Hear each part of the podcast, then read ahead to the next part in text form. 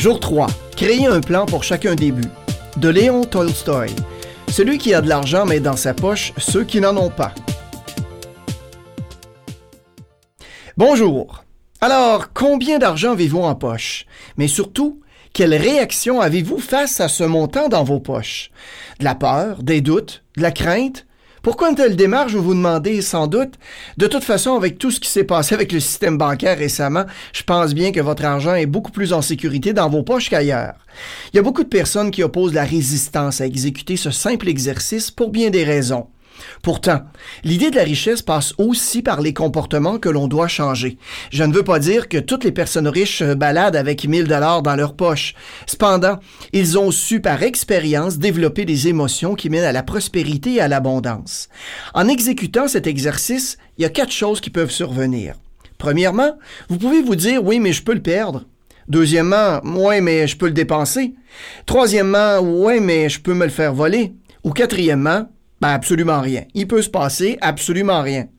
Si vous craignez le numéro 1 et le numéro 2, c'est-à-dire qu'on peut le perdre ou on peut le dépenser, ce que ça veut dire intrinsèquement, c'est que vous ne vous faites pas assez confiance avec votre propre argent. Vous avez peur de le perdre ou peur de le dépenser. Pour ce qui est du numéro 3, on peut se le faire voler. Vous manquez de confiance envers les autres car vous craignez que l'on vous vole. Pensez-y deux secondes. À quand remonte la dernière fois où vous avez perdu une somme d'argent importante ou encore la dernière fois où vous avez été victime d'un vol? Je ne vous dis pas que ça n'est jamais arrivé, mais les chances sont très minces. D'ailleurs, dans mes séminaires et conférences, je pose souvent la question à des grands groupes, des centaines de personnes. Et oui, il y a quelquefois une, deux, trois mains qui se lèvent. Mais si on prend la règle générale, ça arrive à une portion infime de la population.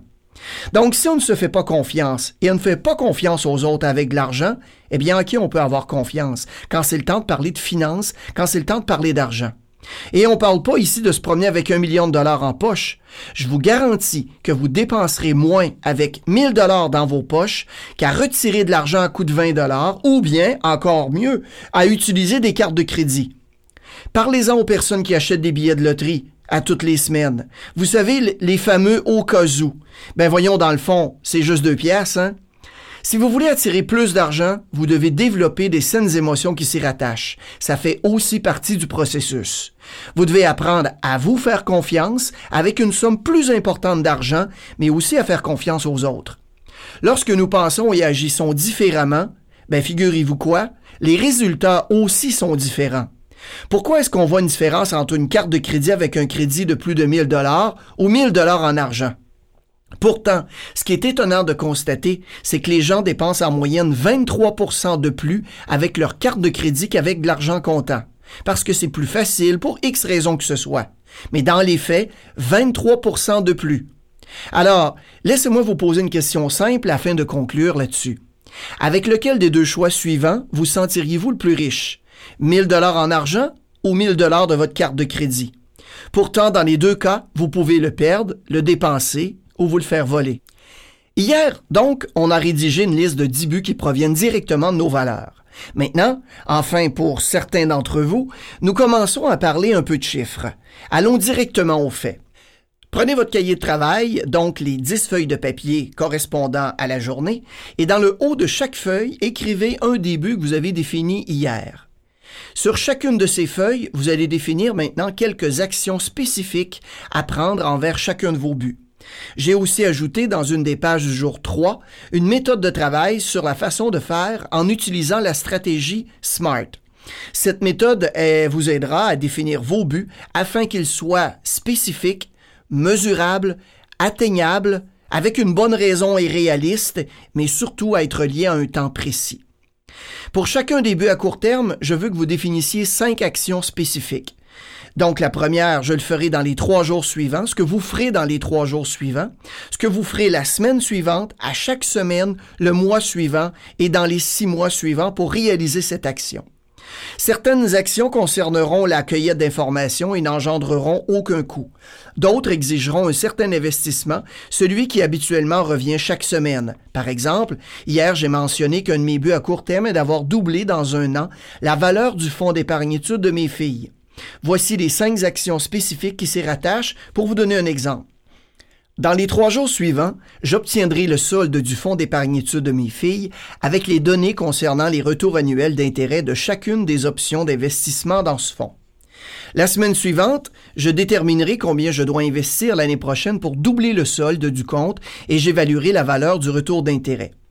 Chaque semaine, j'investirai 2% de ce que je calcule à être nécessaire pour doubler le solde dans un an, en tenant compte du programme de retour euh, du gouvernement euh, par rapport à l'investissement pour les études de mes filles.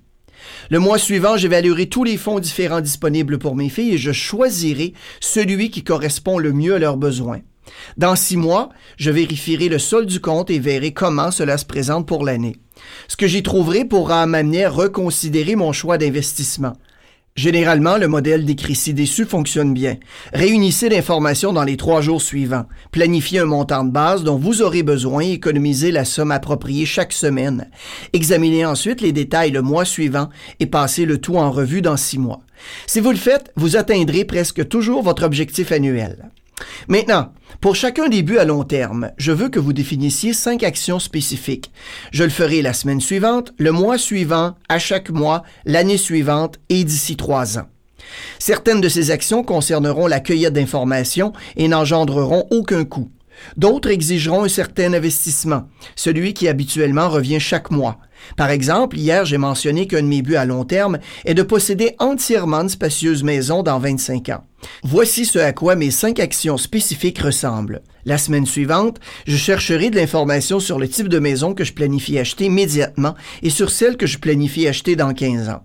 Le mois suivant, je calculerai combien je devrais dépenser au minimum par mois pour l'hypothèque, l'assurance, les taxes de la maison et je calculerai aussi combien pourrait coûter une maison plus spacieuse dans 15 ans. Chaque mois, j'économiserai 25% pour le paiement d'hypothèque afin de m'aider à prendre de l'avance quand j'achèterai la première maison. Ça me donnera un plus grand pouvoir de négociation quand le temps viendra. L'année suivante, j'achèterai une maison de moindre valeur et je mettrai de côté au moins 25% du paiement d'une maison plus onéreuse dans un compte d'épargne que je transférerai directement sur l'hypothèque. Dans trois ans, je prendrai le temps de réévaluer ce à quoi ressemble ma maison de rêve et j'ajusterai mon plan en fonction de cette réflexion. En suivant cette façon de faire, je mets à ma portée les actions qui me rapprochent de mon rêve. Une belle et grande maison qui accueillera mes enfants et leurs enfants. Ce rêve qui, pris dans son ensemble, me semblait inatteignable. Il m'est aussi utile de trouver une image qui reflète mon but à long terme et de la placer à un endroit où je la verrai régulièrement. Mon but est ainsi toujours en vue. C'est un rappel visuel constant d'où je dois aller. Si vous regardez dans le cahier de travail, vous aurez euh, droit à une feuille de travail qui s'intitule Carte de prospérité, vous donnant des trucs et des indices pour justement définir cette carte de prospérité et d'abondance pour votre vie personnelle, votre vie familiale et d'autres champs importants à la toute réalisation d'un être humain. Maintenant que vous avez défini vos objectifs, vous avez des buts spécifiques pour lesquels vous dépenserez votre argent conformément à vos valeurs. Chaque fois que vous allez dépenser de l'argent, arrêtez-vous pendant une seconde et pensez à vos valeurs, vos buts et à la voie à suivre et demandez-vous si cette dépense vous aide vraiment à les atteindre ou si cela reflète vraiment vos valeurs. Vous devriez fortement envisager l'élaboration d'une liste qui combine tous vos plans. Qu'est-ce que vous ferez la semaine prochaine? Que devrez-vous faire chaque semaine, le mois prochain, chaque mois? Une liste qui contient tous vos plans vous aidera dans votre démarche. Dans une semaine, vous devriez avoir quelques chiffres qui vous indiquent ce que vous devez faire pour atteindre vos buts. Les montants pourraient vous déranger, mais ne vous faites pas de soucis. En une semaine, nous prendrons ces chiffres et nous utiliserons quelques techniques qui serviront à évaluer soigneusement ce qu'ils signifient vraiment et comment vous pouvez les entrevoir de façon encore plus significative. Avant que je n'ai fait cet exercice, je constatais souvent que je finissais toujours par débourser de l'argent, même si cela ne me paraissait pas comme une bonne idée. Pourquoi? Je n'avais pris aucune décision quant à l'utilisation de mon argent, surtout pas en ce qui concerne son économie, en vue de faire un achat plus important que le dernier nouveau gadget sur le marché. Maintenant, chaque fois que je suis tenté de dépenser mes sous de façon un peu plus frivole, je réfléchis à ce qui est vraiment important pour moi et ça me ramène toujours directement à mon plan initial. Eh bien, demain, nous commencerons à regarder votre argent. Là-dessus, passez une excellente fin de journée et bien sûr, comme toujours, allez vivre votre vie riche.